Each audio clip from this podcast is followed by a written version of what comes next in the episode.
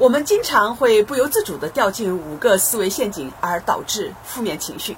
今天啊，我用一个发生在自己身上的例子，帮助你更好地理解这五个思维陷阱，并且呢，使用我们讲到的 real-time resilience 实时心理韧性三条策略来帮助自己从这些思维陷阱中超拔出来。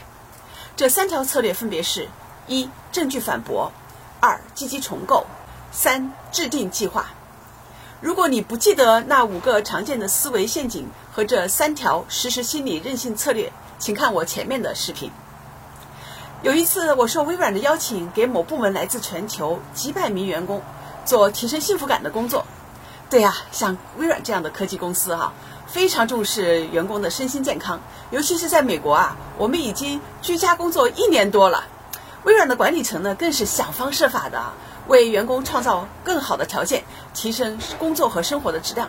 那这个机会呢，我非常的重视，特别希望把工作坊做到我的最好。那在这次工作坊之前哈，我就开始心里越来越紧张。头一天晚上呢，紧张的睡不着觉了。我的头脑里啊，产生了各种各样的消极的想法。我意识到自己已经掉进这多个的思维陷阱中了。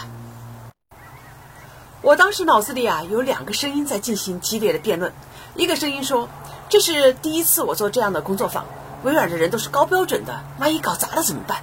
这次搞砸了，他们会把我平时给微软培训经理人的工作也取消怎么办？猜猜这是哪个思维陷阱啊？对了，这是灾难化思维陷阱。我调用实施心理韧性的第一条策略——证据反驳，告诉自己，不对。”我这半年啊，已经做了二十四场幸福主题的工作坊，而且呢，这个为微软特别设计的工作坊，我已经做了两次的公开的活动来演习，是经过了充分验证和练习的。我应该能够熟练的引导工作坊。然后呢，我又进行了积极重构，这是运用的第二条策略。我问自己，用一个更好的方式来思考会是什么样呢？于是啊，我想象着这次工作坊结束时，微软的员工感谢我教给他们幸福的方法。这样想着，我不由自主地微笑了，心情也放松很多。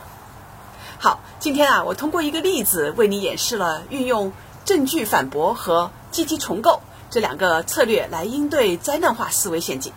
明天我会继续为你拆解更多的思维陷阱和应对方法，请关注我的视频号和抖音号“米歇尔幸福中心”，继续收看。